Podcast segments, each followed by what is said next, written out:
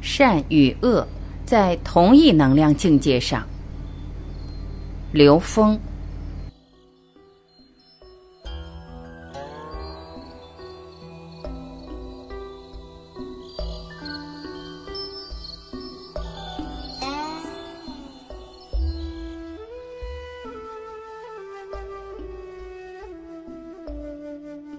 生命的质量是由能量分布决定。我们在现实中看到各种各样的人，有高僧、修行的很好的人、能人和各种恶人。你看到的全是你内在认知里有的建构起来的像，你没有的你看不见。所以，我们不需要追随外在的任何所谓的智者、大师，那是你投影出来的。在你投影出他的当下，你和他共振相应，它印证了你内在有这么美好的能量。只是你能不能让这种美好的能量在你内在放大？当你在内在放大这种美好的高维能量时，你周围投影出来的高维能量呈现的比例就在增加，因为每个人内在从下往上所有层次的能量全都有。只是分布的比例不一样。我们有兽性、人性、天性、灵性、神性，每个人都有。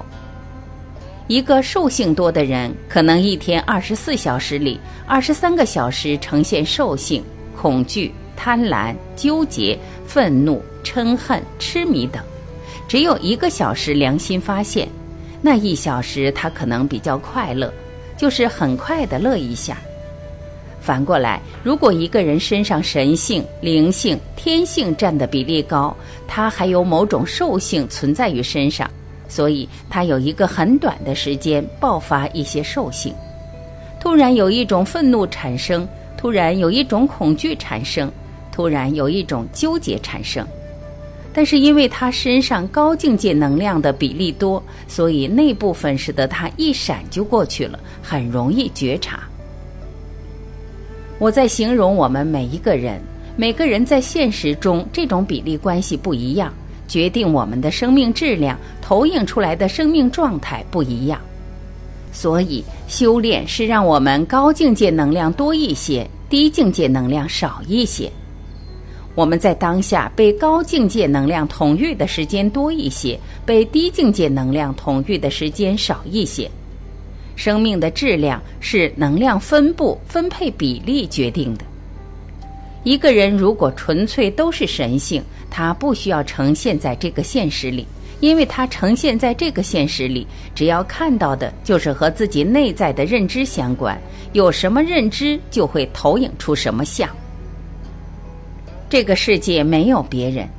所以，灵吉线说：“对自己面对的一切承担百分之百的责任。”说的太明白了。因为修兰博士知道，所有的呈现都是自己认知的投影，所有的清理一定是在投影源里完成。佛家有句话叫“烦恼即菩提”，烦恼是你得智慧的因。你用知识去解烦恼，是烦恼加烦恼，是能量的平移，你读不懂。你用智慧去解的前提是你要知道烦恼的原因，解烦恼的同时你得智慧，智慧提升。罗汉是把自己的烦恼全都转化成了智慧，所以他不会因为自己的问题而烦恼。菩萨是把别人的烦恼也当自己的烦恼去解，所以别人的烦恼成了他得智慧的因，因为他明白这个世界没有别人，都是自己投影的像。地藏菩萨“地狱不空，誓不成佛”这句话说的非常科学，因为他只要看到外面有一个鬼，就说明他内在还有一个鬼；只要他内在还有一个鬼，他就不是佛。不存在好坏，只有你是否自在。这个世界很简单，外面只反映了内在，但有人不服气。说我看到外面的坏蛋那么坏，难道我的心就这么坏吗？我说那是你的事，你觉得是别人的事，就永远解决不了。所以有时候我们不是坏，我们永远不再用好和坏去评价一个东西，因为蚂蚁的是非和人没有关系，蚂蚁跟蚂蚁打架和人有什么关系？不存在好坏，只是你自己是否自在。你在这个状态中，你有那么强烈的是非分别，你觉得那个生命需要被结束才能解决问题的时候，那是你自己的纠结。所以你自己要尝试那种被结束生命的痛苦，最终是自己的觉受决定的，是你的认知造成了这种觉受，而不是你看外面的事物多么丑陋、多么坏。你的怨恨是你自己的分别造成的，是你很有限的是非决定的，而不是通达的看到自己认知。超越善与恶。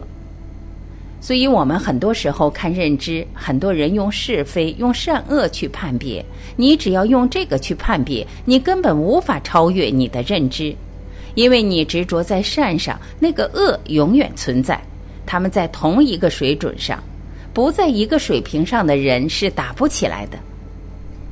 善与恶是在同一能量境界上，当着善的时候，执着于善念也无法提升。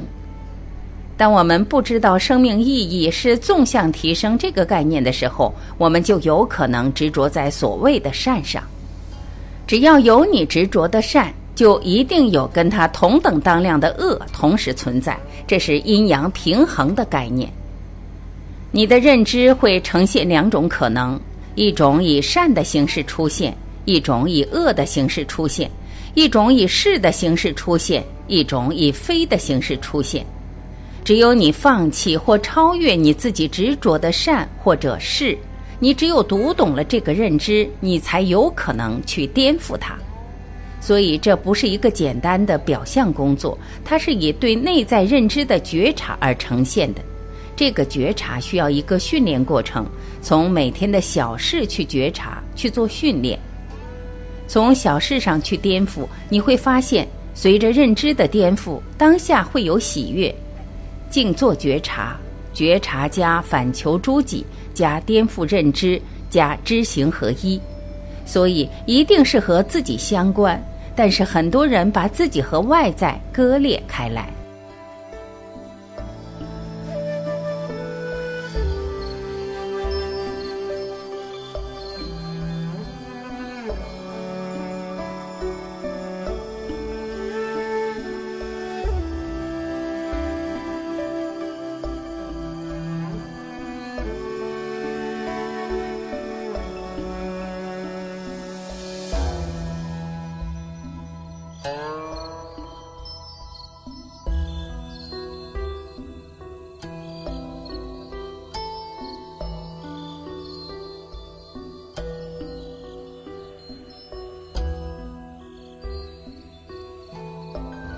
感谢聆听，我是晚琪，我们明天再会。